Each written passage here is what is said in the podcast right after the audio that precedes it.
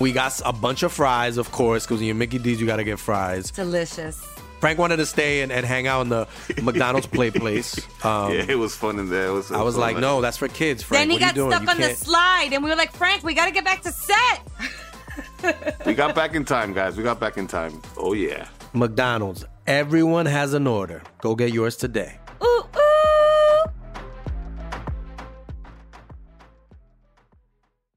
Estás escuchando Leyendas Legendarias, parte de Sonoro y All Things Comedy Network. Bienvenidos a el mes de mayo. Hay que festejar a las mamis. Yay, mamis, we love you. Hay dos maneras de festejar ¿qué a, me la- a tu mamá. Una, si es fan de leyendas, es este, regálale un mes de Patreon. Ahí está, métete ahorita un mes de Que Patreon. le llegue su guion. Que Puedes guion. coger los guiones del Mayo de Madres que matan. A ti, rosa fresca de abril. A ti, mi fiel querubín. Ah, las mamás, qué bonito. Quiero que se escuchen, o sea, que se imaginen esa canción de fondo en todos los Sí. temas que toquemos en el mes. Sí, por favor. Por favor, acabándose así empiecen a cantarla. Empezando con este. Así es. A ti que me diste tu vida, tu amor y un machetazo. A ti que escondiste mi cuerpo en el jardín de afuera. Todo tu cuerpo lleno de cianuro tendría que reposar. Ay, qué Wow. feo. Ah, sí. Pues Feliz sacamos- mes, madres. Lo sacamos con el primer episodio de Madres que Matan.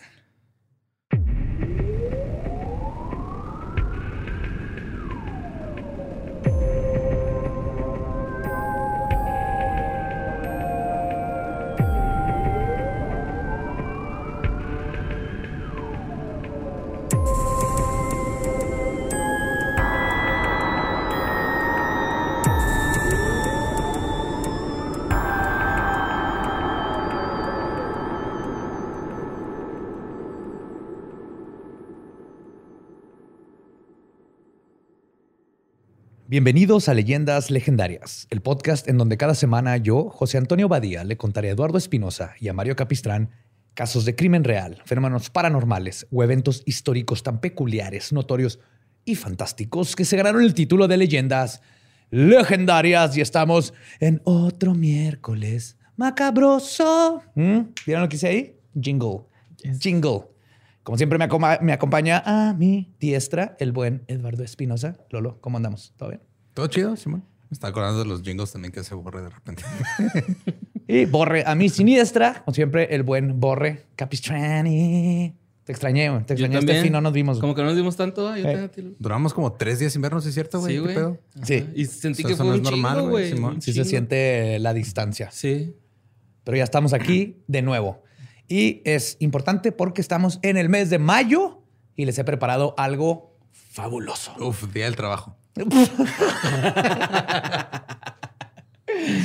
He decidido celebrar a todas las mamás en su mes. Ah.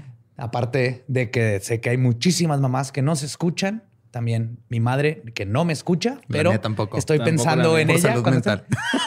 Sí, yo también dije la mía, por favor. Mira, nomás escucha el download y de todos modos de repente me dice, ay, qué grosero. Yo, pues perdón. Sí, a mí también me dice el que fue de ellos. Y entonces, todo este mes vamos a celebrar el mes de las madres que matan. A la madre. ¡Oh, yes! Cuatro asesinas en serie que además eran mamás. No. Para que la próxima vez que tu mamá te aviente una chancla digas, ah, eso es- está toda Eso madre. está güey". leve. Está súper leve. ¿Estás listo para mayo, mes de Sí. las madres que matan? Pues sí. El primer día de las madres de tu esposa, por cierto. Ya Sí, entendí. por eso estoy tripeando, güey. Sí. Shit. Porque y luego aparte siempre van a tener un cómplice, güey. Ya tienes ahí un extraño en tu casa que puede ser cómplice de tu asesinato. güey. Porque le puede echar la culpa al bebé, güey. Te voy a decir, ¿no? Y el bebé no se puede defender, ajá. Sí, exacto. Ajá. No, y sí lo creo que pasa. Al morrillo. Sí, si Maggie le dispara al señor Burns, güey, todo puede pasar. Yes. Pues ahí va. Durante décadas, una asesina en serie que mató bebés, niños y adultos sin compasión en varios estados de los Estados Unidos, una viuda negra con una moral tan retorcida que cuando fue arrestada no podía dejar de reírse cuando confesaba sus crímenes, que le ganó el mote de The Giggling Granny, o la abuelita risueña, o no hay no exactamente una. No, Giggling es así. Sí, sí. Sí, es que la risa es la que chinga, güey. En este caso, la Ajá. risa es la que mata. Pero es de Giggling Granny. güey. Que hoy les voy a Está contar. que me esté imaginando a Sara García. Ahí se la descanse. Hoy les voy a contar la historia de Nanny 2. D-O-S-S. Ok. Pues normalmente comienzo la historia con el asesino en cuestión. Pero en este caso, para poder comprender las motivaciones de nuestra protagonista, tenemos que ver la vida de su familia, que está tan intrínsecamente ligadas a lo que formó el psique y las tendencias homicidas de Nani 2, que no podemos conocer a- bien a Nani sin conocer su pasado. Nani. No, ¿Nani? güey, ese tipo de nani. No, aquí era ¡Nani!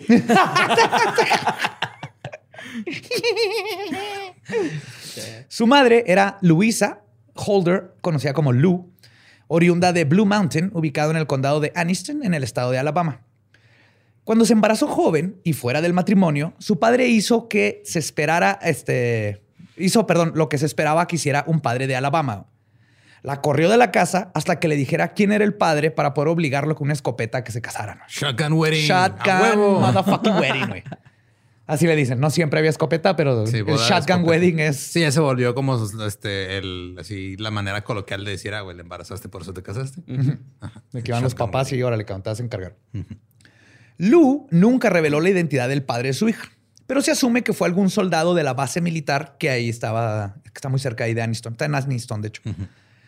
Con su orgullo intacto, Lou consiguió un modesto cuarto que pagaba haciendo cualquier trabajo que consiguiera. Y en un crudo invierno que azotó Alabama, dio a luz a su hija Nancy el 4 de noviembre de 1905. Ahora con un bebé, Lou se encontraba en un punto muy precario en su adolescencia. Su familia le había dado la espalda y la sociedad la consideraba intocable, ya que ningún hombre iba a querer casarse con ella. Pero la resiliente Lou se rió en la cara de todos cuando una semana después de dar a luz conoció a James Hazel. Hazel había heredado una granja de sus padres. Era un hombre trabajador y estricto que compensaba su falta de dinero con orgullo. Su granja estaba en muy mal estado y ningún banco le quería prestar dinero. Teniendo hectáreas de terreno que trabajar, pero nadie que la trabajara, no tuvo ningún problema en proponerle matrimonio, matrimonio a Lou. No le podría importar menos que tuviera una hija. Se le valió hectáreas de verga. Hazel estaba pensando a futuro. La mano de obra gratis que tendría al tener más hijos. Claro, así, así se hacía, así se veía antes, hace 100 años, hace Ajá. 200 años, era vamos a, a criar a nuestros propios esclavos, Sí, güey, no, básicamente. Todavía, güey. Yo todavía lo alucino, ¿no? O sea, ya, yo ya quiero que camine para mandarlo a hacer cosas así de A que corte el pasto. El celular. Cambia el aceite. Ajá. No, pues tarjetas así chiquitas de niño. Tráeme el control. Ajá. Tráeme un vaso de agua. Prepárame un old fashion. Que sea un esclavito, güey. Con así. bourbon. Yo lo veo así Sí, como hubo, mayordomito, lo, lo platicamos, esclavito. pero hubo hasta hubo una época donde a los huérfanos que, o sea, que andaban ahí, los metían en un tren, los mandaban a las granjas a jalar, güey, y nunca volvían a ver a. Te llevaban un huérfano a domicilio. Era Uber huérfano. Sí. Sí, Uber, mano de obra. Te llevaban un huérfano que Qué te chido. arreglara ahí el jardín. güey. Pues la calma de Lou al haber encontrado marido y por ende alguien que la apoyara se desvaneció casi inmediatamente. No tardó en descubrir que Hazel era un hombre miserable y violento que explotaba ante el, meni- el menor estrés. Lo que debió haber sido su periodo de luna de miel fue en realidad una lista de tareas incesantes que ella tenía que hacer en la casa. Llegando le dijo, aquí está la lista de lo que tienes que hacer. Y si algo no era hecho precisamente como Hazel lo quería, comenzaba la violencia. No la golpeaba, pero era verbalmente y el emocionalmente abusivo. abusivo. Abusivo verbalmente. Sí. Nancy, que le decían Nanny, aprendió exactamente lo mismo que su madre en cuanto tuvo suficiente edad para caminar. Los tres trabajaban de madrugada hasta altas horas de la noche en la granja y aún así no lograban hacer dinero. Después de Nanny nacieron un hermano y tres hermanas en rápida sucesión. Todos planeados para que Lou no estuviera embarazada durante la cosecha para que pudiera ayudar. Va. Ahora me lo estoy más. ¿Cómo se llama el personaje este de los Simpson? El Hillbilly. Me lo estoy imaginando Clitus. ahora sí. Clitus. Cletus. Simón, Cletus. Ajá. Ya me lo estoy imaginando como Cleto. Cleto en Alabama. ¿ya? Yes. Sí, pues es como un estereotipo, ¿no? De Simón. Ajá. Para 1910, Nanny, en lugar de ir a la escuela, fungía como la mamá de los niños, haciéndoles comida, cambiándoles el pañal y arreglando sus peleas. Una niña cuidando niños. De las primeras memorias que tuvo Nanny fueron de odio a su padrastro, algo que, le seguiría, que la seguiría por el resto de su vida. Cuando su hermanito llegó a la edad de ir a la escuela, ambos eran permitidos asistir, pero solo en invierno, cuando no había cosecha. Caminaban este, tres kilómetros de ida, tres de venida. güey. De su vida en ambos lados, ¿no?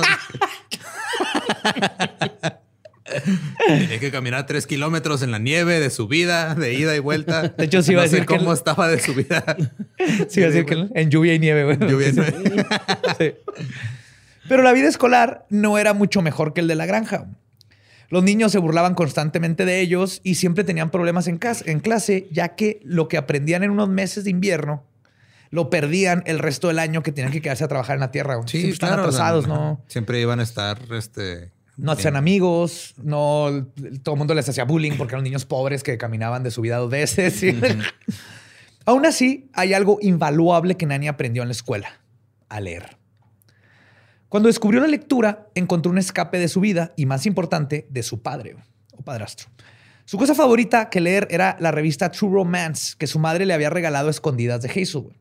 Era una revista tipo Vanidades o este, que venía así cosas de romance y de moda, de todo el, del glamour, ¿no? ¿Y el papá se Pero- lo prohibía o algo? Sí, sí, claro. güey. O sea, Este, al para rato va a empezar sacar sus poderes güey. mágicos, güey, ¿no? No digo, para empezar, le prohibí, yo creo, no, no sabía que leía y ya de ahí, de eso en 1900 y cachito en Alabama ya está cabrón. Sí. Y aparte, imagínate cómo era la revista de ese entonces. O sea, un Cosmopolitan del 1905 que va a decir 13, mo- así, 13 razones para que te pegue con amor. O sea, Las seis mejores maneras de que no se te caiga el útero. No cabalgar. cómo esconder los Y moretones. no que te cabalgar no es una de ellas. Ay, la nana. Mm, Histeria, histeria o cólera. Entérate aquí, página 32. Tienes 13, ya estás quedada. En ella, Nani comenzó a perderse en fantasías de romance, moda y glamour, pero especialmente en romance. Soñando constantemente en que algún día encontraría un hombre que la sacaría de la granja y que toda su vida mejoraría. Nani comenzó a ahorrar cualquier cambio que pudiera para comprar revistas y libros de romance cada vez que se topaba uno. Era como el Televisa de esos días, ¿no? Esa Sí, güey. Sí. programación de Sí, sí. novelas. Y Y si si se- está cabrón, o sea, cuando digo, creo que todos hemos pasado por, por algún momento en el que nuestra realidad está tan jodida o estamos pasando por problemas que cualquier escape que puedas tener. güey. Claro, es la magia de la lectura. güey. Pero sí, sí. En la primavera de 1912, ella, ahora de siete años, y su familia tomaron un tren para visitar a la familia de Hazel en el sur. Una tormenta estaba azotando el estado en ese tiempo y esto causó que un pino cayera sobre las vías. El chofer del tren, o maquinista, porque revisé, pero yo le sigo diciendo chofer de tren, activó los frenos de emergencia y todos los pasajeros salieron volando de acuerdo a la primera ley de Newton. Toda la familia sufrió pequeños golpes y raspaduras, pero justo enfrente de donde estaba sentada Nanny había una viga de metal y su cabeza se golpeó contra ella. Hmm. Cuando Nanny abrió los ojos, ya habían llegado a su destino a cientos de kilómetros de distancia. Perdió No mames, perdió días. como cuatro días. güey. A la ver. O sea, ella se subió al tren, pum, abrió los ojos, ya tenía dos días de haber eso no llegado. fue- ajá, eso no fue, se desmayó, estuvo en coma y no se dieron cuenta, Exacto. Como salvadoreño en la bestia, ¿no? güey? Ajá, pero sin darse cuenta, güey. Ajá. Culero, no mames. Yes. No, no solo no recordaba nada, güey, sino que desde ese día en adelante, Nani comenzaría a sufrir de dolores de migraña que le duraban días y episodios de depresión que se manifestaban con momentos de ira incontrolable. güey. O sea, le cambió toda su este, psicología y se hizo. Ahorita vamos a ver. Pero de nuevo tenemos un golpe en la cabeza. Aún así, en cuanto regresaron a la granja, Hazel la puso a trabajar de nuevo e incluso le prohibió a Lou que la llevara al hospital, güey, porque era un gasto innecesario y no podían perder un par de manos en la granja, güey. Wow. Sí. Le dijo, ponte la camiseta, ¿no? Eh, va a haber pizza el sábado, pero no puedes ir al hospital. Sí. Y el nombre de ese padrastro es Jeff Bezos. Le hacía cierto, orinar Google. en una botellita, güey. Si Nani odiaba a su padrastro antes, ahora lo detestaba con una pasión. Y a su madre también. güey. Que aún Supongo porque se sentía traicionada por su mamá, ¿no? O sea, Claro, no la dejó ir al hospital, No la defendía, No güey. la- no, exacto. ajá. Exacto. que aún a su corta edad, Nani la veía como alguien que prefería, prefería no confrontar a su esposo abusivo que cuidar a sus hijos. Es que también la posición de la mamá está en culero. A los siete años, güey. O sea, todo está, sí, todo está culero. O sea, na- nada No. está bien aquí hasta ahorita, güey. No, no, no, no, no hay Nada. buenos y malos. Toda No. la situación es culera, todas las personas están sufriendo y de la verga, güey. Sí. Este sería un momento que definiría su vida. güey. Su gusto por las novelas de romance se convirtió en una obsesión para Nani. Pero su padre seguía siendo un obstáculo también para esto. No le permitía a ninguna de sus hijas que usaran ropa que él consideraba provocativa. Y por provocativa me refiero Güey, tiene faldas, siete güey. años, no mames. O sea, No, ya más, y siete años y de más grandes y nunca, What güey. the fuck, güey? Sí. Tampoco les decía que no la dejaba ponerse maquillaje porque creía que, y cito, alguien va a abusar sexualmente de ustedes si se visten así. qué pedo. Y por provocativo es una falda normal de, de mujer de esos tiempos. güey. Siempre andaban como con coveralls y este. A lo mejor triple mucha pierna, ¿no? Pero, como sucede tristemente en la realidad, güey, el abuso que tanto temía Hazel no vino de un extraño, sino de adentro de la familia. Todas las niñas, Hazel, sufrieron de algún intento de abuso por parte de un tío o un primo. Siempre llegó Hazel a tiempo para detener el acto y golpear al perpetrador. Pero en el caso de Nanny, cuando este, tenía 12 años, un primo intentó meter las manos abajo de la falda. En otra ocasión, un tío le estaba eh, tratando de quitar el vestido güey, y Hazel los descubrió. güey. O sea, son familiares de Hazel. güey. Su furia fue dirigida hacia Nanny. güey. A la O sea, las otras hijas madreaba a su primo. Sí, pero pero, con Nanny fue, fue tu culpa. Ajá. Ajá. Nunca Te estoy quiso diciendo que no te pongas. Que está mal, ¿verdad? Cualquiera. Sí, güey. Baja la pierna, por eso eres mi hija. Alabama. Pero para este punto, ella no le podía importa- importar menos. güey. Ni los gritos ni los, golpe- ni los golpes de Hazel la afectaban. güey. Vivía con un dolor crónico. Nada que le pudiera hacer su padrastro podía ser peor. Pero ya se había hartado de todo y puso en acción su plan para escapar. En 1920, cuando cumplió 15 años, le propuso a sus padres conseguirse un empleo en la ciudad, y ya que eso les daría un flujo constante de dinero para la granja, aun y cuando fuera época o no de cosecha. Hazel renuentemente aceptó, porque a final de cuentas era buena idea. Y la nueva vida de Nanny comenzaría. Se consiguió un trabajo en la fábrica de textiles Linen, Treadmill. Esto no solo le permitía salirse de su casa, sino que comenzó a poder vestirse como las otras mujeres. Y se convirtió inmediatamente en una mariposa social y empezó a fumar, con, para el pretexto de poder salirse a fumar y platicar con todos. Su padre no le podía decir nada porque el dinero que llevaba a la casa era imprescindible para ellos. güey. Ni siquiera le importaba que fumara, güey. Era así de, ah, whatever. Está O sea, bien. el humo en la Nos cara. está yendo bien a todos. Ahorita lo necesitamos. Pues fue ahí en uno de esos este, breaks de cigarro güey, donde conoció a Charlie Braggs. Nanny tenía muchísimos pretendientes, güey. Porque todo el mundo dice que era pues era súper inteligente, elocuente, de tanto que leía. Y era muy guapa. Entonces todo el mundo creía con ella y era así súper picky. Y ella estaba disfrutando su vida a gusto. Este, y de todos sus pretendientes, Charlie fue el único que se ganó a Hazel y a Lou con su encanto, modales e impecable relación con su propia madre. Era así el, el caballero Southern Gentleman. Entonces, cuatro meses después de conocerse, Nani de 15 y Charlie de 19 se casaron en 1921. Porque en ese tiempo, obviamente, Charlie fue y le dijo a, a Lou- a Hazel, me quiero casar con su hija, y el que dijo que sí fue Hazel. güey. Claro, ajá, porque así funcionaban Ajá. las cosas hasta todavía. Sí. En su diario, Nani describe que se sintió forzada a casarse. Su vida de libertad y de conocer a varios hombres fue cortada por la decisión de su padre de verla casada y deshacerse de ella. güey. A los 15 años. 15, ¿no? güey. Y él de 19, mamón. Ajá. Aún así, Nani se dispuso a convertir sus fantasías románticas en realidad. Dijo, it, ya estoy aquí, güey. Ya me voy a casar, let's do this. Después de la ceremonia, se fueron a lo que ahora sería su nuevo hogar. Pasaron una noche de doloroso, incómodo, pero al fin iluminador sexo. Era la primera vez que pues, Nani leía en sus revistas, güey, pero al fin tuvo sexo por primera vez. Y Nani se durmió lista para comenzar su perfecta vida como ama de casa. Ella era, pues, se imaginaba así el, voy a hacer pies, le encantaba cocinar. Y mi delantal, y todo esto que en esos tiempos era lo más glamoroso, ¿no? Cuando bajó la mañana siguiente a preparar el desayuno a su esposo, se topó con la desagradable sorpresa de que ahí andaba su suegra, Mother Braggs, le decían.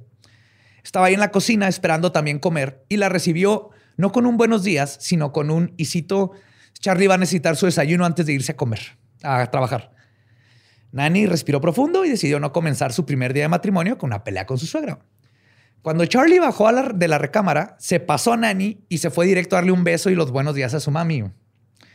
Nani continuó mostrando su sonrisa, hizo el desayuno. Cuando se iba a ir su esposo, aprovechó para ir a despedirlo y preguntarle que a qué horas iría su mamá a la casa. Charlie le contestó y citó, ya está en casa, mi amor, vive con nosotros. No mames. Y es cuando le cayó el 20 a. Nani, A la ve- No, güey. que no solo había cambiado a un capataz por otro, güey, sino que Charlie era un hijo de mami, que es lo que explicaba su aparente madurez y educación, que es, le- que es lo que había ganado a sus padres. güey. Lo que pasa es que él, él vivía para la mamá y la mamá lo, era súper estricta y lo tenía él así como soldadito, hijo de mami. güey. imagínate, güey. Imagínate bajar y... Ay, Digo, lo bueno fue que fue ahí y no en la noche de bodas, güey. no, pero ahí estaba la mamá la noche de bodas, güey. La estaba viendo a los ojos a la Está mamá. ¿no? súper- Mientras- Mire, jefa, nomás por ser mi jefa. Ay, güey. Muy bien, mijo. Muy bien. Me haces orgulloso. Estoy orgulloso de ti, mijo. Mother Volteala, Brad. volteala. Quiero verte los huevos. Chale, güey. Esos huevitos, esos huevitos salieron de mí. Yes. Yo hice esos huevitos, dale. Mother Braggs era el tipo de suegra que cuando Nanny quería ir a tener una cena con su esposo, se enfermaba, entre comillas, y tenían que quedarse a cuidarla y a jugar mahjong. Le, le mamaba jugar mahjong. El como dominó chino, que Que es una estrellita, ¿no? no son muchas fichitas con diferentes figuritas y tienes que encontrar los pares y las vas quitando de una montaña. Sí, nunca he entendido ese. Bueno, mahjong. Ni a los palillos chinos tampoco. Está ahí pelada. Sí, Nunca enseño los cómo usarlos. ¿Para comer o para jugar? Para jugar, Ah. nunca supe cómo se jugaba. Y llegué a tener el juguete, güey. pero- Sí, todos lo tuvimos y nadie lo supimos jugar. También usaba indirectas con su hijo como, y cito, qué bueno que tu esposa no está llenando su cabeza con tonterías infantiles de revistas de romance. Esto lo hizo después de que vio que a Nani le gustaban y esto hizo que Nani tuviera que empezar a esconder sus revistas de romance. Entonces, no nomás tenía que vivir con su suegra, su suegra era una bitch con B mayúscula. Bitch. Esto llevó a Nanny a que comenzara a fumarse 40 cigarros al día y encontrar el dulce respiro que le proporcionaba el gabinete de licor. ¿Qué digo? ¿Respiro después de 40 cigarros al día? Es... Para ese licor Ok. te limpia. Su depresión volvió y sus oscuros pensamientos junto con ella. Aún así, durante tres años aguantó todo con mucha hipocresía y gin. Pero ese es el pedo. O sea, imagínate, tiene 15, 16 años, güey. Está recién Ajá. casada. Es una niña, es como. Ajá. Está tom- fumándose 40 cigarros y poniéndose peda todos los días con ginebra. Y literalmente viviendo ahora con una madrastra, güey. Que la trae en chinga a ella y al esposo, ¿no? A los 15, güey. Es más, acaba de cumplir 18, güey. Duró tres años. Entre 1923 y 1927 tuvieron cuatro hijas. La mayor se llamaba Melvina y la menor Florina. Charlie. Perdón. Las dos en medio no cuentan. No, Una ahorita vamos a ver por elefante qué. y No hay, no hay récord de ellas bien. Ahorita vamos a ver por qué. Charlie había casi maquiavélicamente planeado que Nanny siempre estuviera embarazado. Embarazada. Incluso solo teniendo sexo con ella cuando sabía que estaba ovulando. Y para agregar insulto a la herida, todos sabían que este güey era infiel. güey. Entonces él sabía exactamente, él no la tocaba, no tenía sexo con ella más que para embarazarla. Y luego el resto del tiempo, mientras estaba embarazada, estaba teniendo amoríos con todas las de la planta textil. Así que Nanny decidió que Charlie no sería el único que se iba a divertir y cada vez que podía lograr que él o su suegra cuidaran a los niños, se iba a los bares a ponerse ebria, a bailar y coger con todo el mundo. Bueno, pues a ligar y coger con quien quisiera, ¿no? Todo mientras llevaba un diario de todas las infidelidades de su esposo, por si algún día él decidía confrontarla por las de ella, güey. Mm. O sea, lo tenía así como... Sí, si, si un día le decía, oye, me acabo de enterar que... Mira, cabrón. Ahora imprimen las conversaciones del WhatsApp. güey. Sí. sí, güey. Ay, es una historia muy bonita eso. Pero bueno. Pero este estilo de vida no era sustentable y Nani lo sabía. Además, veía en Melvina el potencial de todo lo que ella había querido ser, pero no había logrado. Así que Nani resolvió una simple ecuación en su cabeza. Podía seguir estando deprimida y crónicamente exhausta mientras tiene a cuatro hijas miserables, o podía tener una sola hija que tendría el potencial de tener una vida plena y toda su atención. Mm, matemáticas. Yes. La respuesta era una de practicidad. Una mañana preparó la avena del desayuno para los niños, las niñas, pero hoy tenía un ingrediente extra, veneno para ratas. Melvina comió pan tostado y Florina aún estaba siendo amamantada. Cuando Charlie regresó de otra de sus pedas de tres días, porque aparte se perdía de repente en pedas. No sí. mames. Al parecer era como el hobby de estos tiempos, güey, porque todo el mundo tenía pedas de tres días. güey. Pues, ¿qué, qué más ibas a hacer? Ajá, no, había, no- ujú. no había Netflix. Encontró, cuando llegó Charlie, encontró una multitud de gente en su casa. Nada No más los veía cuando estaba ovulando, ¿no? No había podcast. No, ese es el problema. El podcast llegó a salvar el mundo. Charlie encontró a sus dos hijas del medio muertas. Mientras todos lo veían con desdén y estaban emputados con él. ¿De dónde chingados estuviste estos tres días? Nani estaba recibiendo condolencias por todos lados.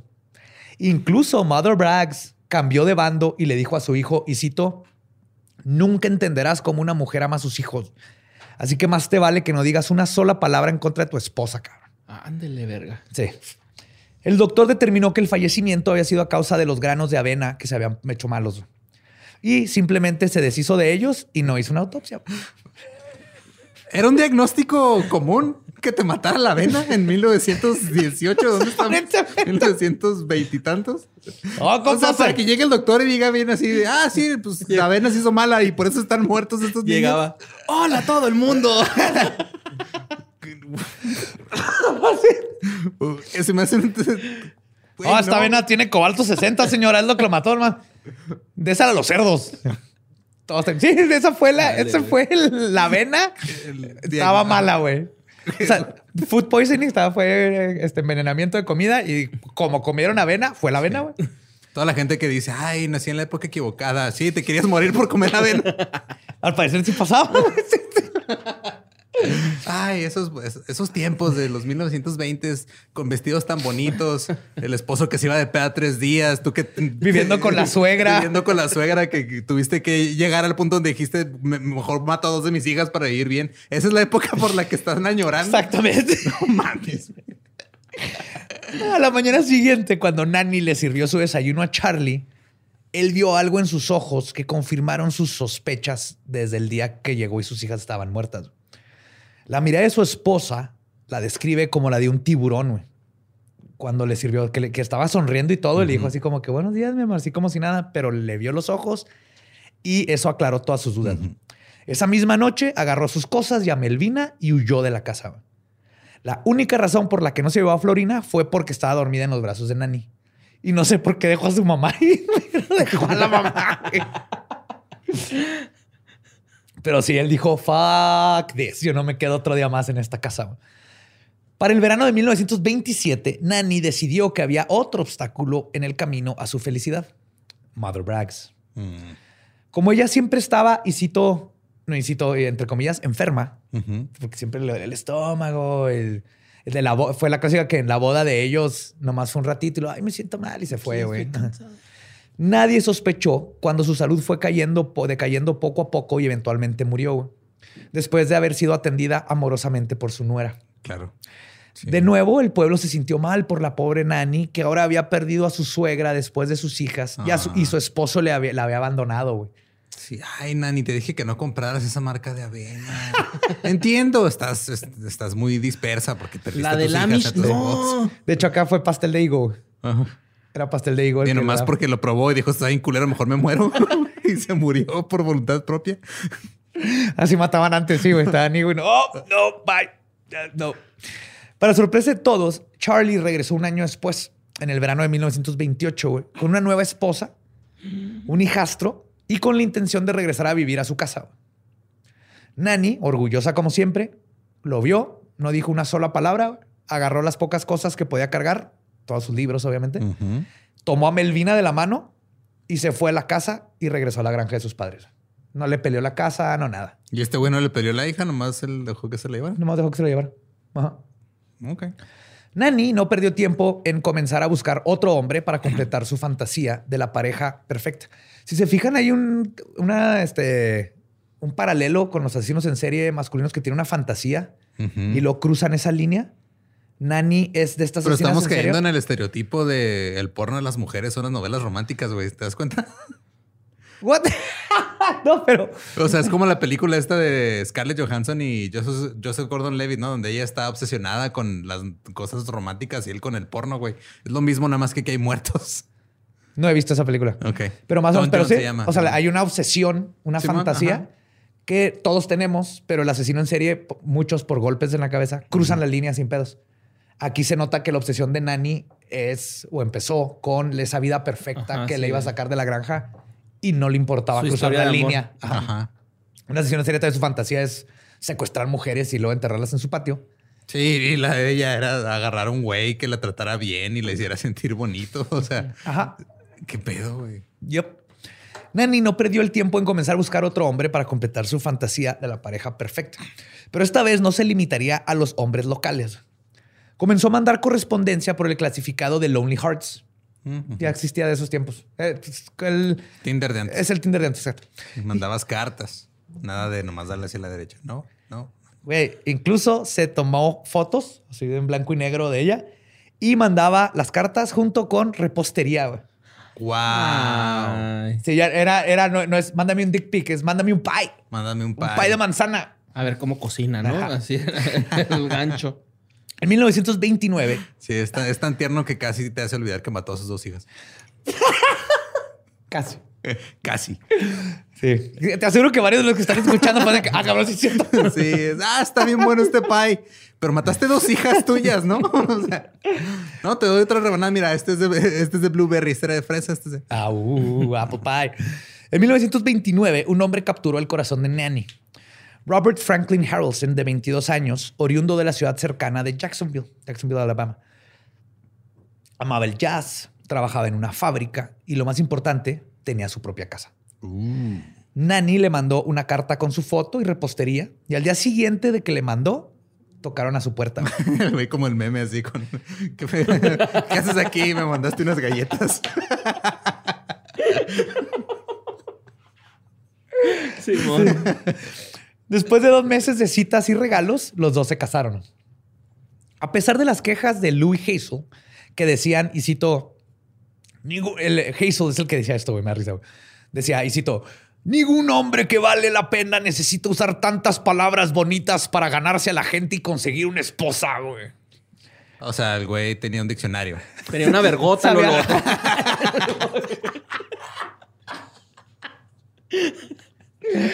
No, no es cierto.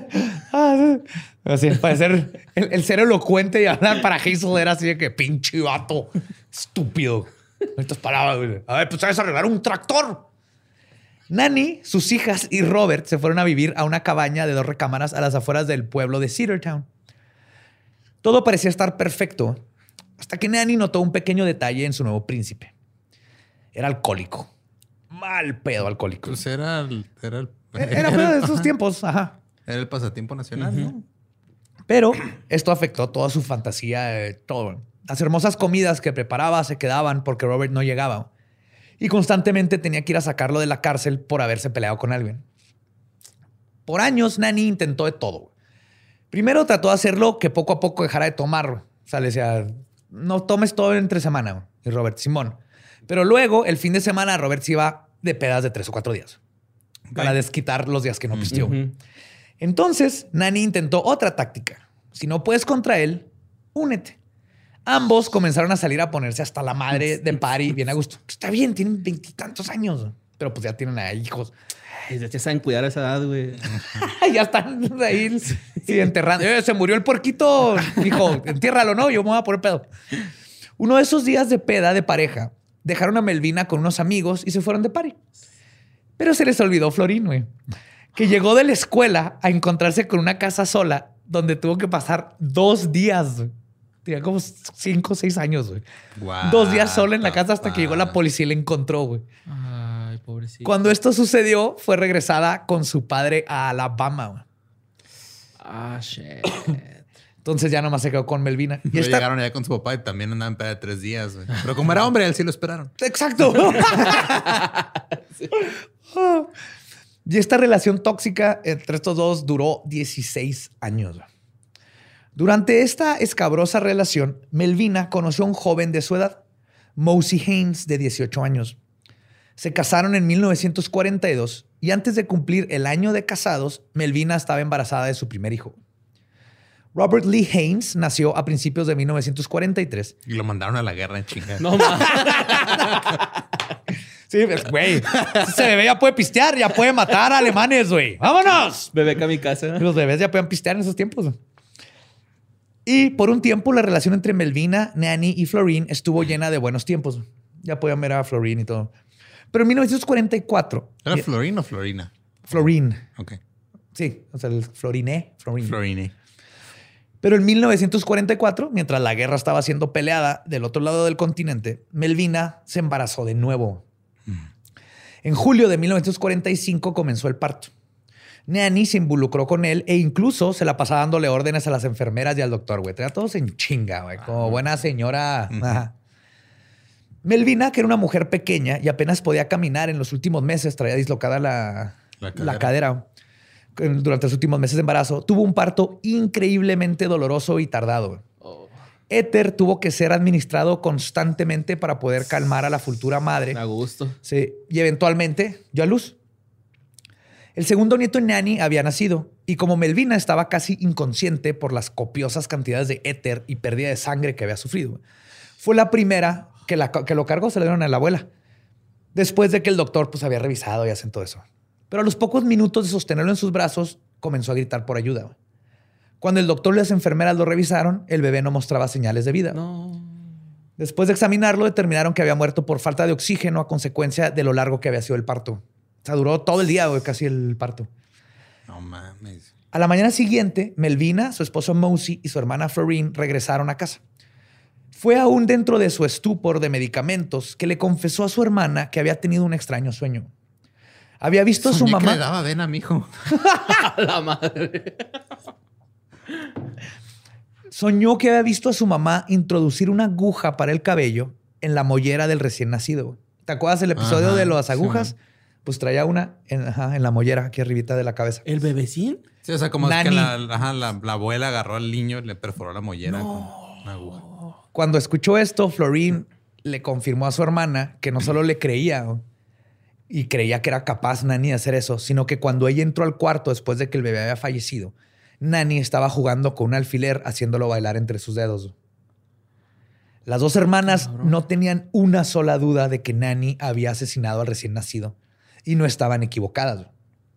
Nani había decidido que Melvina, su hija y la mujer por la que viviría sus fantasías indirectamente, no podía cometer el mismo error que ella había cometido de embarazarse tan rápido y sin haber es una vivido. güey. Claro, y ella, O sea. neta, güey. pues claro que sí. Y parte de ella entiendo, o sea, está mal que haya matado al bebé. Sí, culerísimo. Pero entiendo la frustración de Nani que ella decía, es que mi hija no tiene opción, güey. O sea, estos güeyes llegan y te embarazan y te embarazan y te embarazan y no hay, no, no tenemos decisión sobre nuestros cuerpos, ¿no? La forma en que resolvió eso está de la chingada. Ajá. Sí, pero clarísimo. entiendo la frustra- de dónde viene esa frustración de Nani más en esos tiempos. Sigue sucediendo, pero esos tiempos era como que le toman de la norma, güey. Pero esta fue la forma en que Nani decidió tirarle paro a su Porque hija. digo, tirarle paro tampoco dejó que ella decidiera. No, exacto. O sea, no, está mal. Ajá. Nomás entiendo la, Sí. la mentalidad. No es más, no la justifico. No. Entonces ahí es donde decidió ella quitarle esa carga de tener que pasar por lo que ella pasó. Pero como tú dices, no le preguntó a Melvina. güey. Con esta acción, Nani perdió no solo a su segundo nieto, sino que a sus dos hijas, quienes ahora la veían como el monstruo que era.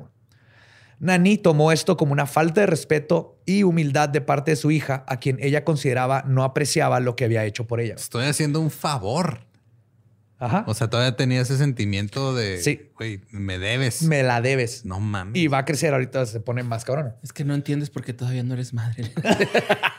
Es que no entiendes por qué no has matado a tus propios hijos. Sí, Sí, ajá.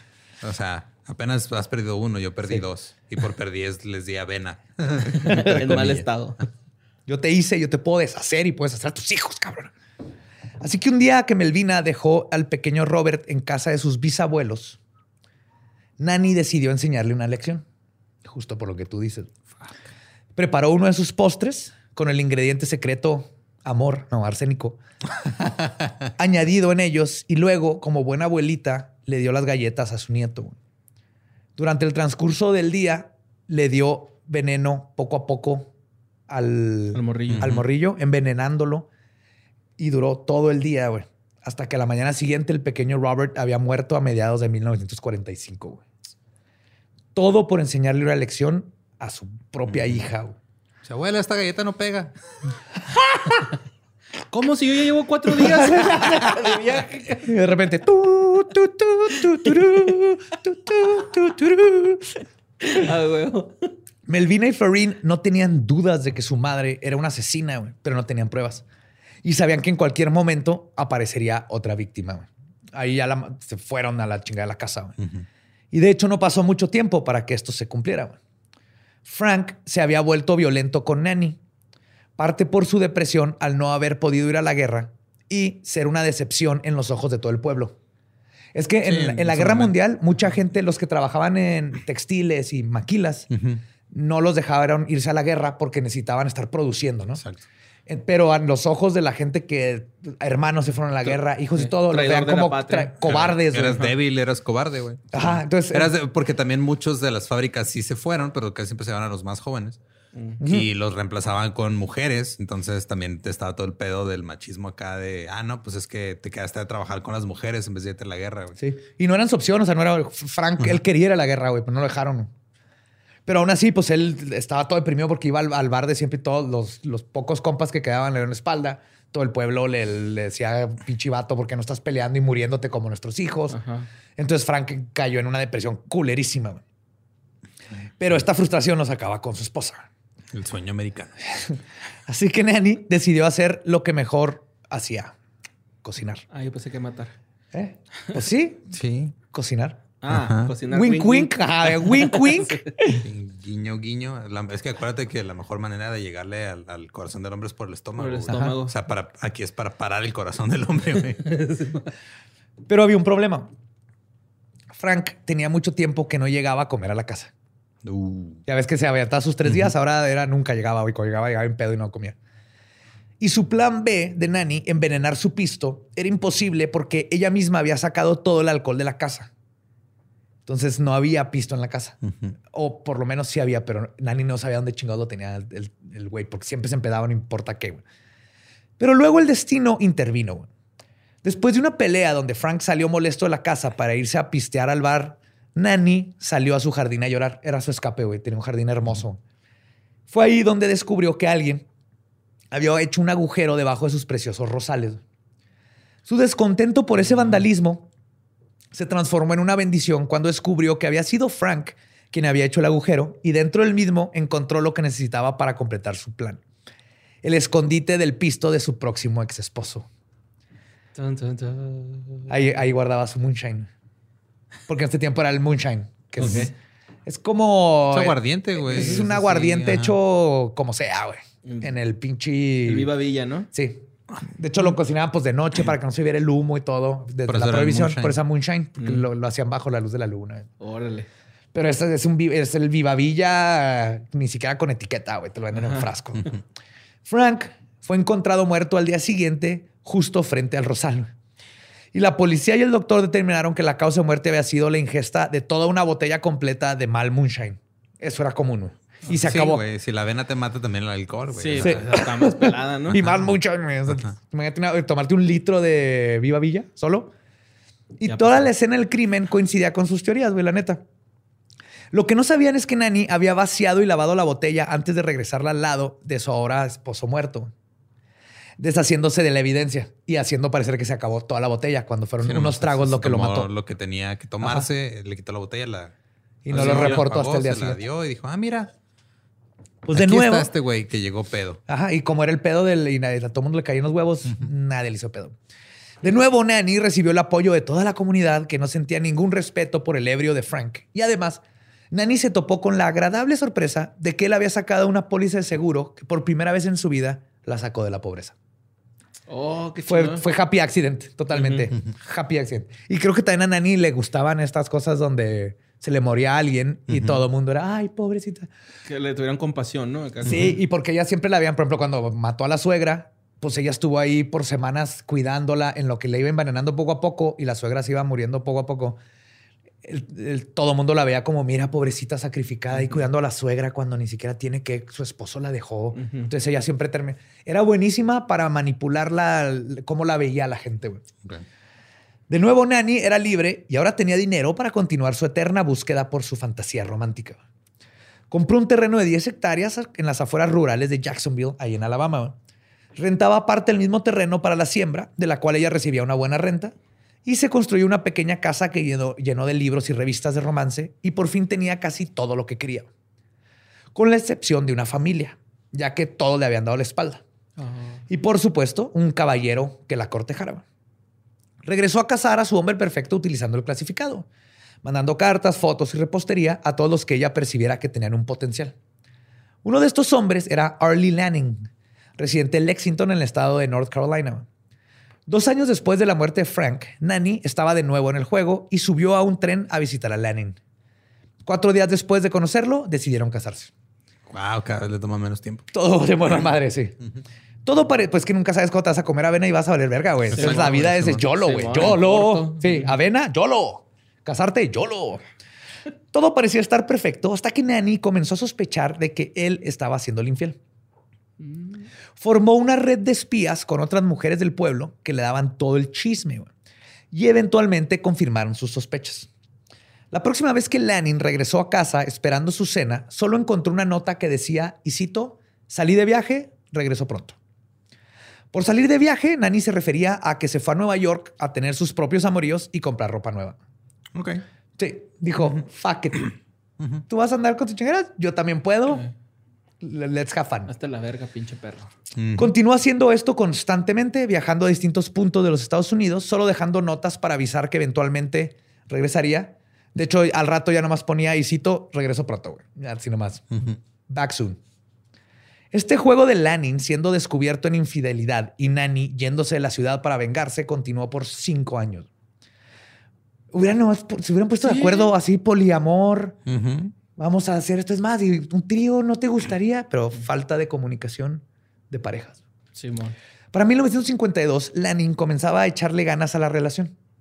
Algo que le ayudó fue que estaba pasando por un brote letal de influenza en Lexington y había como toque de queda. Ah, claro. Ah, huevo. pues, Ajá. Ah, pues estamos este, encerrados. ¿Qué más vamos a hacer más que pues, Echarle ganas a la relación. Sí. Aún así, parecía que las cosas estaban mejorando en el hogar de Lanning. Hasta que pasó la Navidad de 1952 y luego la de 1953. Y Nani no sabía nada de sus hijas, ni siquiera había recibido una carta de ellas ni de sus padres. Mm, Tal vez será porque eh, ha matado a un chingo de gente. Ya van tres niños ajá, Ajá. de la familia nada más. Sí. Pues la depresión y oscuros humores regresaron y con ellos el pastel de higo que tenía un regusto amargo. Lanin amaneció muerto una mañana y los doctores lo atribuyeron al brote de influenza. Güey, es que qué terribles diagnósticos. Sí, güey, cabrón, ¿no? Muchos médicos forenses no valían madre. güey. Eh, no, güey. No, pues hay un pastel al lado, este, se, se intoxicó con el pastel. Sí. Hay un pastel al lado, se sentó en la verga. ¿Sabes qué? Se lo cargó. Su esposo se comió un pastel embrujado. Se le fue el fantasma a los huevos y le dio la gota y por eso se murió. Sí, güey. Güey, acá, ¿no? e- Échenle sal adentro de los párpados antes de enterrarlo para que no regrese como vampiro, nada más, ¿eh? Por favor. Van a ser 500 pesos de consulta. Antes de que su cuerpo estuviera enterrado, Nani ya estaba intentando cobrar la aseguranza y quedarse con los bienes. El problema es que Lanning no había actualizado su testamento y la casa en la que vivían se la había dejado a su hermana menor. O sea, Lanning cuidaba a la mamá, a la hermana y, a, este, el- y tenía otra hermana, pero ya no la cuidaba. Pero la hermana tuvo un pedo con su esposo. Entonces le había dejado originalmente las cosas de que si a él le pasara algo, la hermana quedara sin pedos. Claro, chido. Ajá. Ajá. Y este no lo cambió. Entonces, este, para este tiempo, Nani estaba viviendo junto con su suegra que la había acogido después de la muerte de su hijo. Otra vez. O Sí. sea, O sea, pobrecita, este, mi hijo, y sí, se dejó querer, ¿no? A pesar de la hospitalidad de su suegra y cuñada, Nani no se tocó el corazón cuando se enteró que, aunque no podía quedarse con la casa, Lanning había sacado un seguro en caso de catástrofe que sería pagada a ella y no a la dueña de la casa.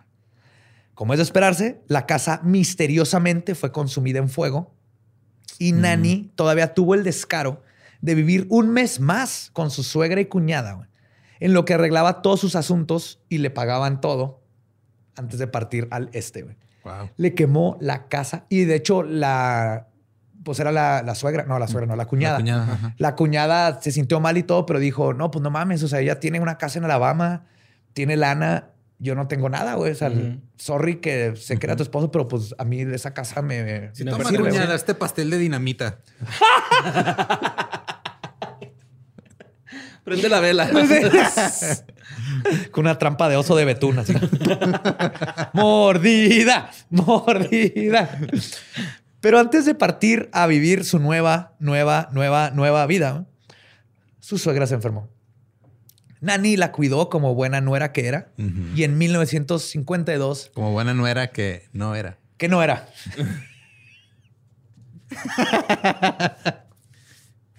Lo hizo bien. Sí. Sí, lo hizo muy bien. O sea, estuvo bien ejecutado, pero no, no, no estuvo chido, güey. Estuvo chido. Acéptalo. Pues falleció después de comer país de higo.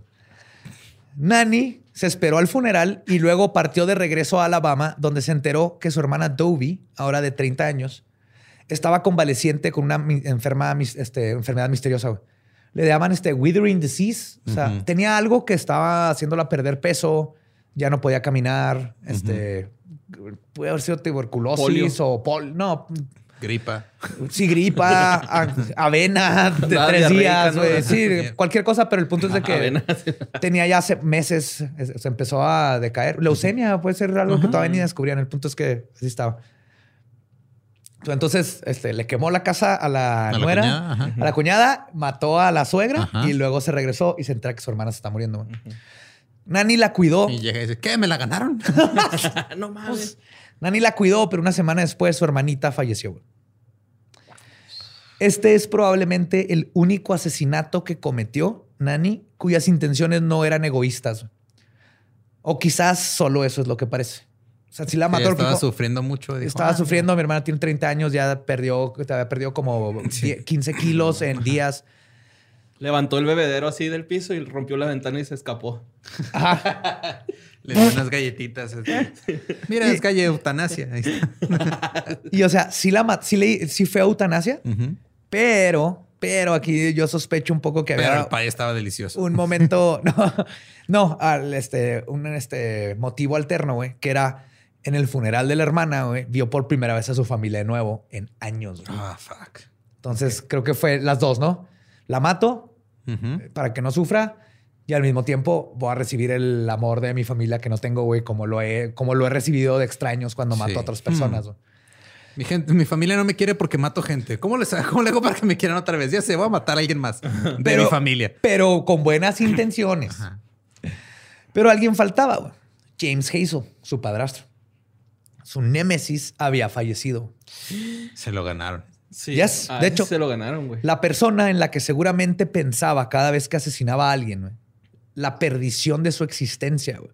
El hombre que le robó su infancia y su vida también le había negado la satisfacción de venganza. güey. Fuck, güey. Sin una manifestación viva a quien dirigir su furia, Nani perdió su pasión por vivir de nuevo. Es que me lo, o sea, digo, eh, la escena así de la típica escena de película o comedia romántica, así que están con alguien más y dice, ah, te veo, dispe- te veo distante, estás pensando en alguien más, pero mientras está matando a alguien. Es que no me asesinas como antes. Toma este pie con dinamita. Hazel, que diga Diana. La granja donde creció se perdió al banco cuando se fue el pa- Nunca ganaron dinero con esa pinche granja. Este, y su madre Lou se fue a vivir con ella. Las dos viudas comenzaron a hacer una vida juntas. Lou no tenía idea que el resentimiento de su hija ahora no podía, que ahora no podía proyectar hacia su padrastro, se transformaría en odio contra ella. Nani racionalizó que quizás la causante de todo el sufrimiento era su madre, que nunca tuvo el valor de intervino. confrontar a Hazel y defender a su hija. Que, Yo no en- escogí nacer, mamá. Yo ni te pedí nacer. que te casaras con ese güey. que- y aparte, Hazel golpeaba a, a Nani, Sí. pero no tocaba a sus propias hijas. Y la mamá nunca intervino en esas cosas. O sea, también sí estaba culero. Que, ¿Cómo no? Esto es una historia de tiempos culeros con gente que todos estaban de la verga. Yes. Además, todos sus planes de vivir en una novela romántica ahora eran imposibles si tenía que vivir con su madre. Así que a los pocos meses de vivir juntas, Nani se convirtió de nuevo en el pináculo de la generosidad ante la gente del pueblo, cuando mostró una increíble resiliencia y buena actitud después de perder a su esposo, hermana, padre y ahora a su madre en tan solo un par de años. También mató a su mamá, güey. Y que nadie dijo así como que, oye, esto todo se les muere. Pues, ah, sí sospechaban, Pero era así como que falta de Pero, respeto o algo así. No, y también al mismo tiempo, si eran tiempos, se moría gente a lo pendejo. güey. Pues sí. Era una combinación de los. Te aseguro que todo el mundo medio ahí en los chismes, pero al mismo tiempo sí se moría gente bien cabrón por cualquier cosa. Es Y- que sí está sospechoso, ¿no? O sea, que se le muera a toda la gente, pero que su jardín esté bien vergas. Es competente. Esta mujer es competente. Sí, no, o pero o sabe sea, mantener... de- de- igual y los usaba de abono. De abono. güey. sí, güey.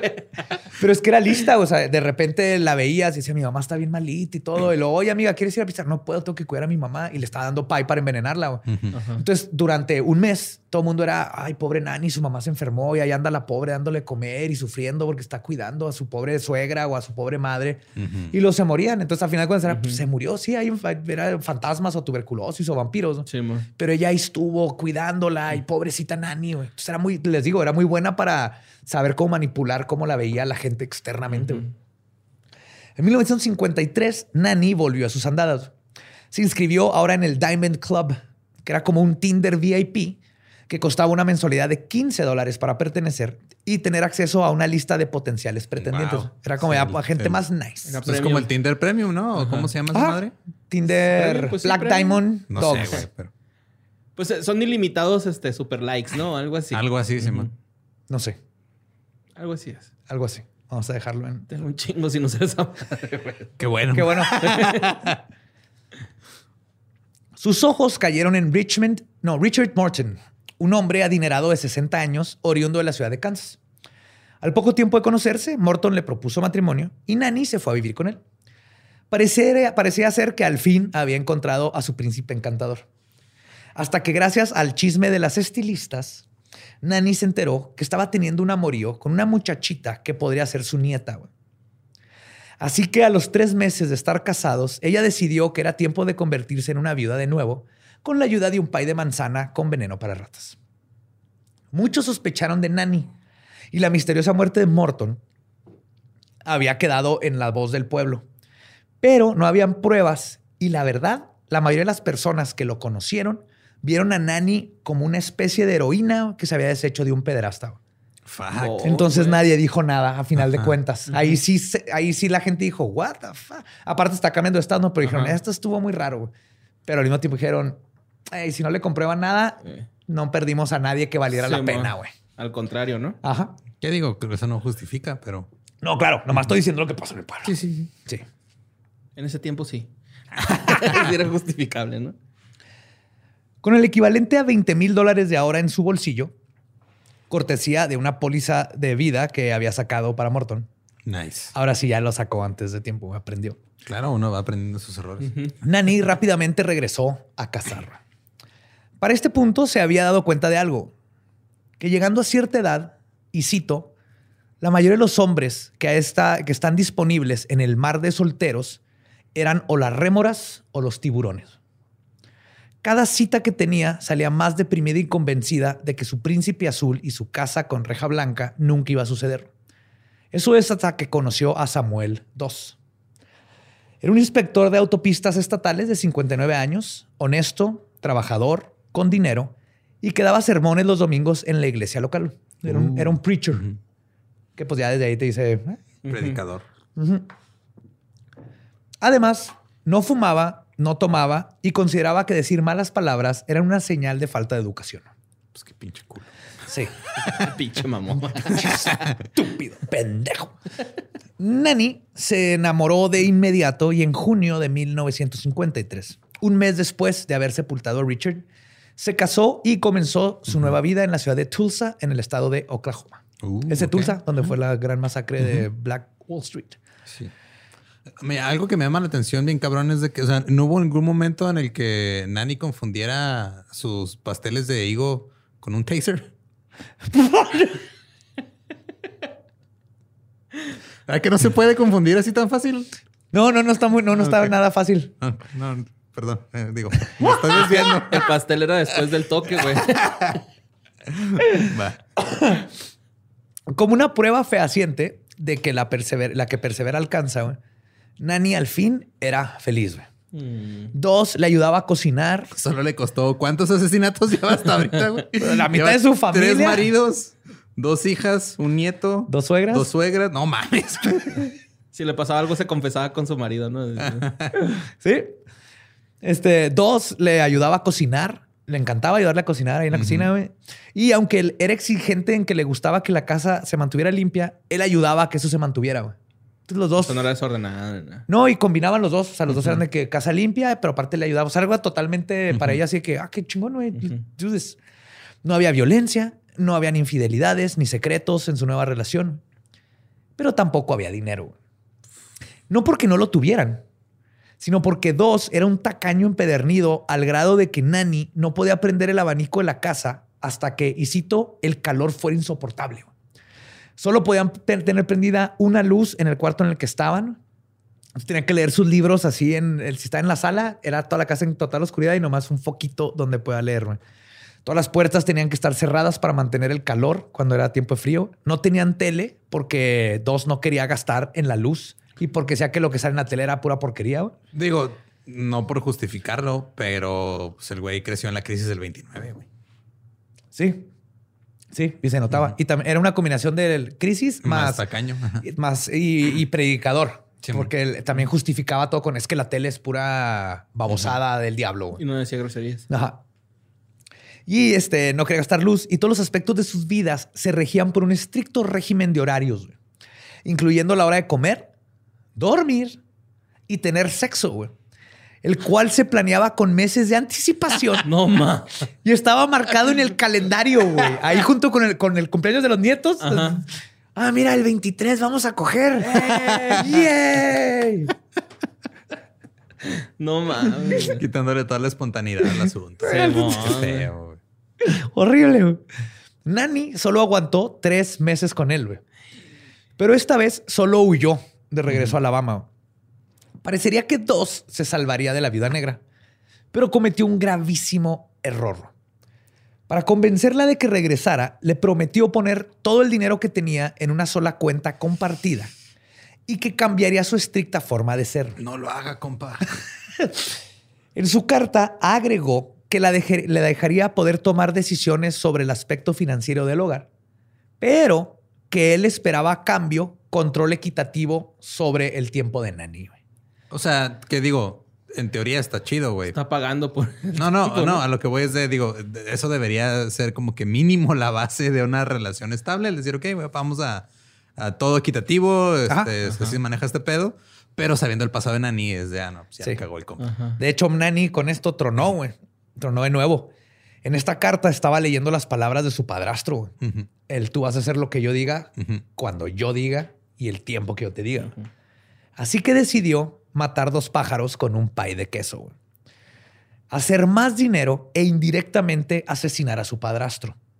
Un placer que el destino le había negado. güey. O sea, cuando, cuando Ah. notó ese Sí así lo que- proyectó, sí, Oh, se proyectó. Se lo imaginó. Ajá. Sí.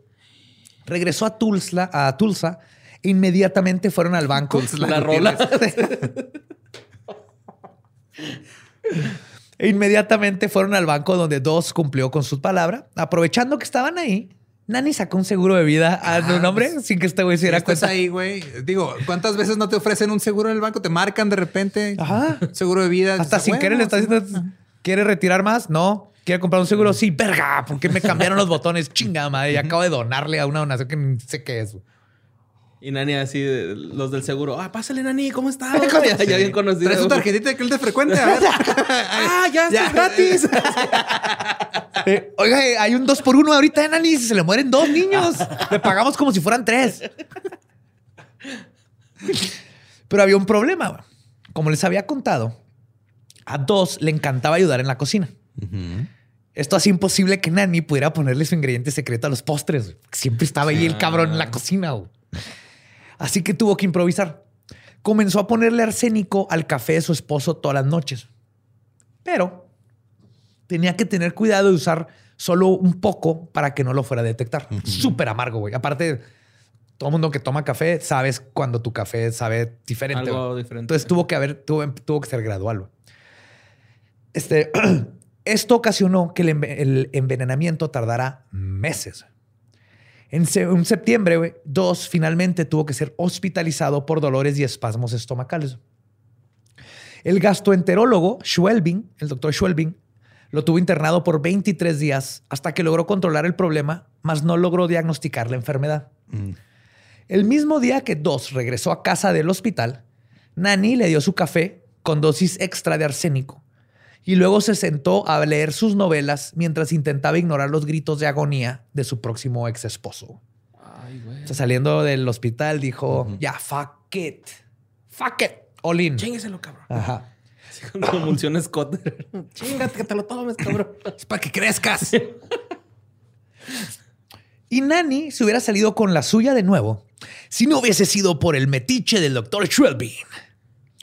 Él estaba convencido de que no tenía sentido que su paciente hubiese muerto tan impredeciblemente después de dejar su cuidado. Se dijo, no, no, güey. Y cuando salió de aquí, estaba bien. Sí, este, estrictamente le puse dieta estricta, nada de avena, todo chido. Le exorcizamos los tanates. Le dimos este romero para que se le quitara la licantropía. Le Eh, nomás en caso de. No estoy diciendo que era hombre lobo, nomás estamos. en- es este. Le receté unos malboros rojos Le froté un huevo en el cuerpo. en el huevo. en el huevo y, Y se me puso se negro. Fue de aquí. se fue de aquí quemando este, su- su- su- sus este, hierbitas, güey, hasta la casa. Todo estaba perfecto. Entonces, este, sabiendo que no le, deri- no, no le, no le iban a dar permiso para practicar una autopsia, porque él no tenía que ver con el caso. Ajá. El ah, y aparte los otros doctores habían dicho, se murió de lo que tenía antes, ¿no? El doctor hizo algo brillante, güey. Se presentó en el funeral de dos y frente a todos los dolientes, le pidió permiso a Nani de hacer una autopsia y le dijo que él creía que lo que había matado a su esposo podría ser un contaminante ambiental que podría poner en peligro a toda la comunidad y toda la ciudad. Ah, cabrón, nice. Ajá. Entonces ahí estaba todo el mundo escuchando Ajá, ajá, esto sí, ajá. y, y, pues Nani así Sí. que, ay, toda buena, güey. Presión social. Ajá. Sí, güey. Y él- obviamente él sabía que ni de pedo, güey. Estaba en el Kiss Cam del. de- Yes. El equivalente a pedirle matrimonio a alguien en un lugar público. Ah. No lo Pues haga, compa. intentando mantener las apariencias, no le quedó otra. Y Nani accedió y firmó el permiso ahí mismo. Traía los papeles y todo. Este, el Nice. doctor, güey. En cuanto le dijo que Simón, mire, y de hecho aquí traigo los papeles. Y ella así que hijo de tu pinche madre, pero bueno, güey. Ah, sí, claro, mire, gracias por su ayuda. Aquí le va un pastelito. Cuando el doctor Schwelbin condujo la autopsia güey, y sus sospechas fueron confirmadas, dos había, este, que dos había sido envenenado, en chinga le dijo a la policía. Nani fue arrestado el mismo día. Antes de ser llevada a la estación, tomó varias de sus revistas y libros de romance. Para que vean, todavía tenía como este comportamiento de niña, a pesar que ya era una viejita. En la comisaría no confesaba a nada, güey. O sea, le preguntaban esto y otro y hasta se portaba como abuelita, güey. Era de, ay, mi hijo, ¿tú crees que yo sería capaz de matar a un hombre? Y empezaba con el giggling. Y luego, ay, si crees que yo podría hacer eso, ay, no, ya quisiera librarme de mi esposo. Uno como quiera, pero las criaturas. Huevo. Así estaba, así estaba. Constantemente, constantemente, güey. Y entonces este, se reía ominosamente antes de contestar lo que fuese y terminando de contestar, güey. Y es cuando se ganó el mote de The Giggling Granny. También cuando hay fotos de cuando la sacaron arrestada, se reía. Y volteaba las cámaras toda... Ajá, Creepy. toda creepy, güey. No fue hasta que el agente especial Ray Page entró al cuarto del interrogatorio, güey, que ahí iban horas y no la podían hacer decir nada. güey. Y Ray Page, bien cabrón, güey, porque cuando supo el pedo, él fue y se puso a investigar bien cabrón toda la historia de, de Nani y es donde dijo, no mames, o sea, esto no es un incidente aislado, güey.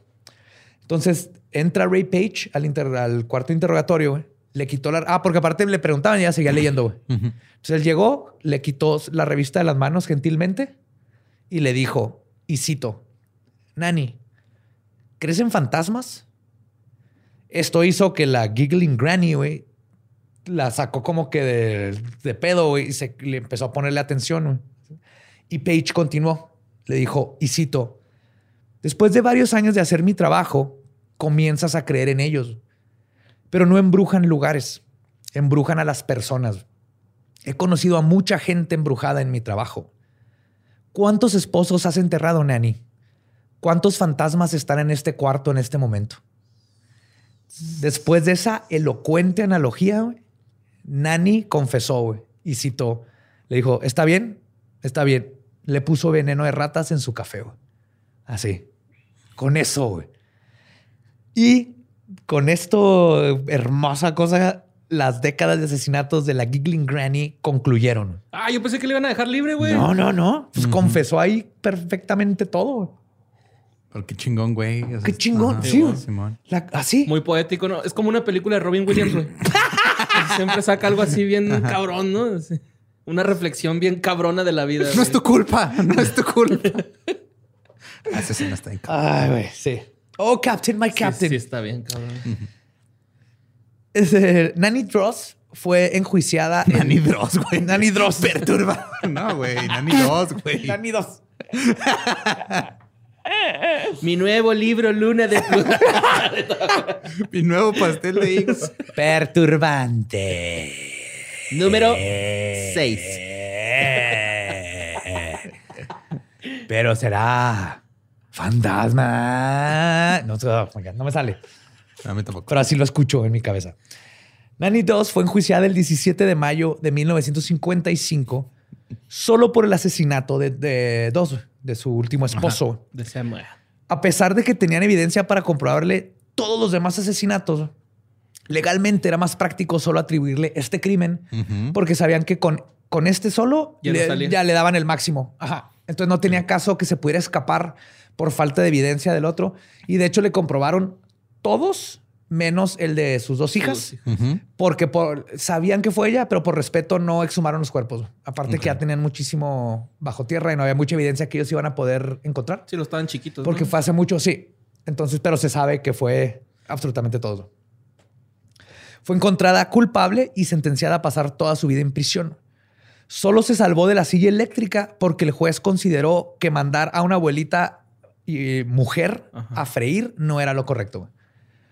Se Sí. salvó por ser mujer. Le regaló un pay al, al juez, güey. Sí, mira, si fuera un horno, tal vez. Pero no estaban en Alemania en esa época, entonces no aplicaba tampoco. Mire, A ver, señora, le vamos a poner dos hijos, los niños ahí y usted se va a meter al, al horno y los niños le van a cerrar la puerta. Esa es mi sentencia. Caso cerrado. Un chingo de migajas haciendo el camino. Fueron sus dos hijas, hijos. Ajá. Ajá. Luego fue. Los dos hijos de la hija. Ajá. Ujú. Y luego fue. ¿Fueron tres esposos? Tres, es- Tres. la tres esposos Ajá. y el Samuel. Tres dos. esposos, dos suegras, la mamá. Fueron como once. No, 12, sí fueron Sí. cuatro esposos, ¿no? ¿Cuatro? Cuatro. Ajá. Cuatro. Con Samuel dos fueron cuatro ya. Su mamá, su suegra, una de sus suegras.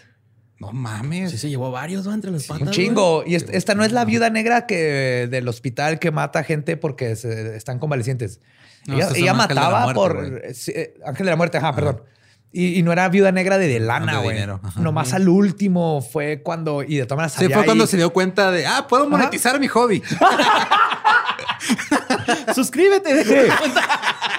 Ey, si quieren que mate a mi vato, ahí está mi Patreon. Suscríbanse, tengo camisetas. La autopsia está en el exclusivo. Y si suscriben al nivel más alto, les doy la receta de mi pie. Suscriban, síganme. Nanitos. Uh.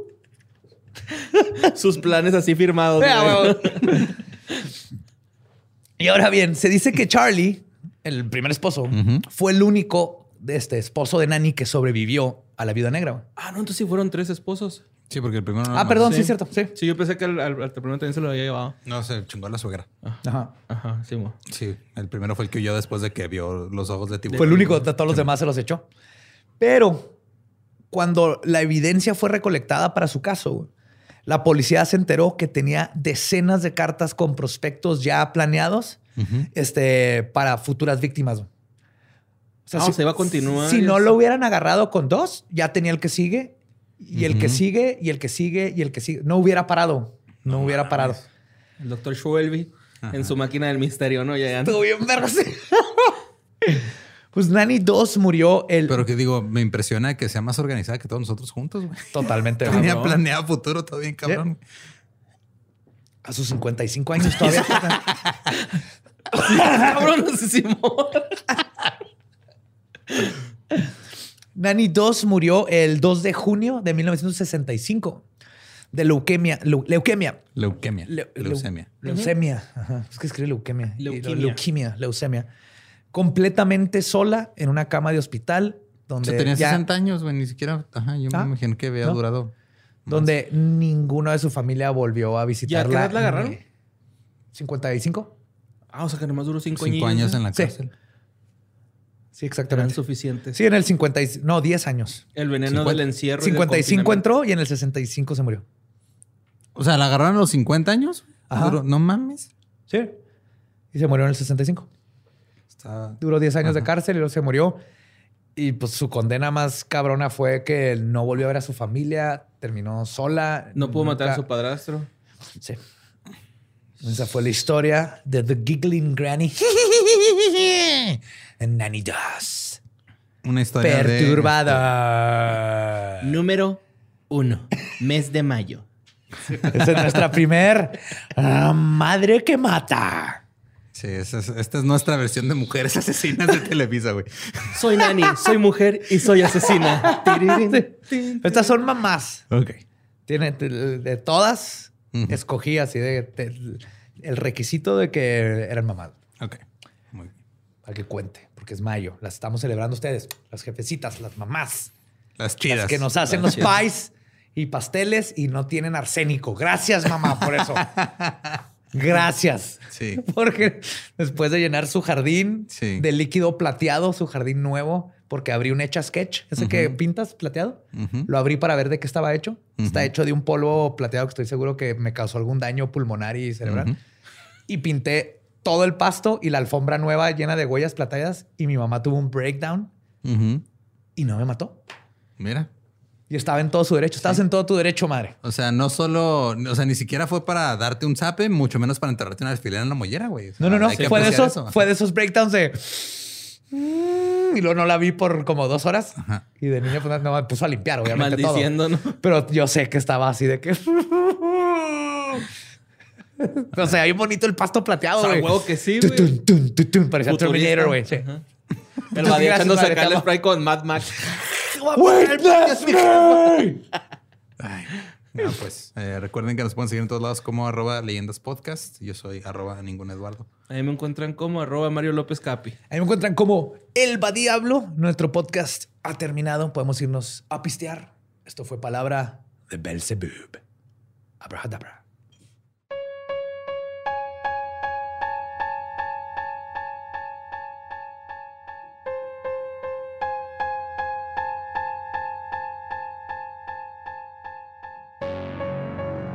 Y esa fue la historia de Nani 2. Nani Borresan. ¡Dani!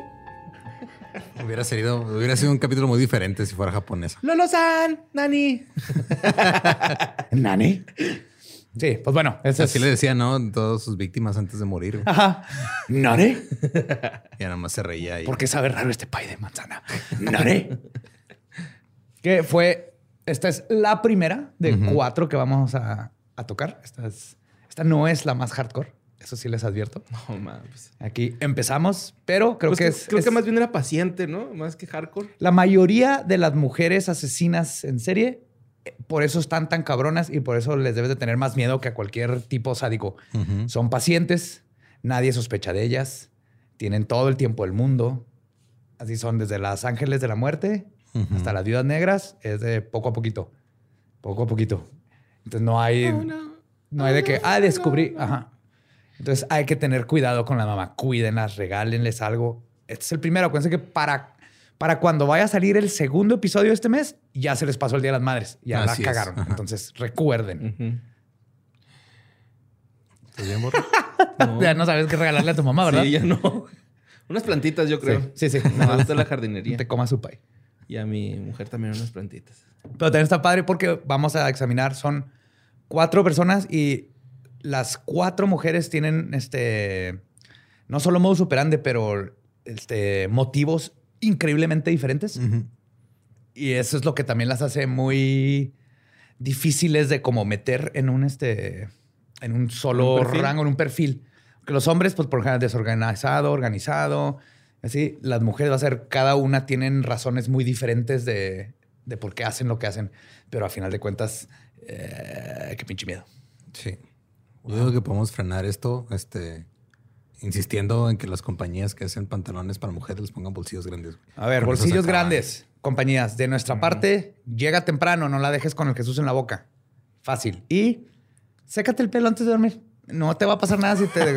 pero de- que, que se duerma tranquila tu madre. Sécate el pelo antes de dormir. Sí, creo que con eso. Y el prepucio. Es importante. Sí, le soplas.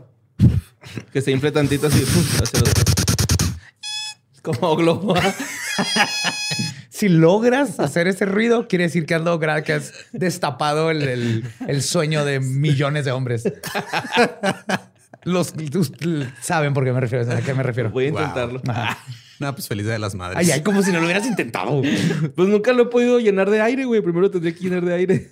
A eso me refiero. El día que logres hacer eso, yoga, borre. Yoga es la clave. O una bomba de aire. Así unos dos y luego ya. ¿Y A si, ver si- y si truena? Pues probablemente algo tronará adentro, pero afuera va a sonar demasiado divertido, güey. Eso sí, Para perdérnoslo. eso sí. Ah, ¿Así los quedan sus madres? Ok. No, mi mamá no escucha esto y qué bueno. Ah, gracias mamá, por escuchar esto también. tú. De regalo le estamos dando motivos para que escuchen todavía menos, este ajá, contenido. Se crean, las queremos, las amamos, madres nuestras, madres de todos. Y nos escuchamos el próximo miércoles. Macabroso.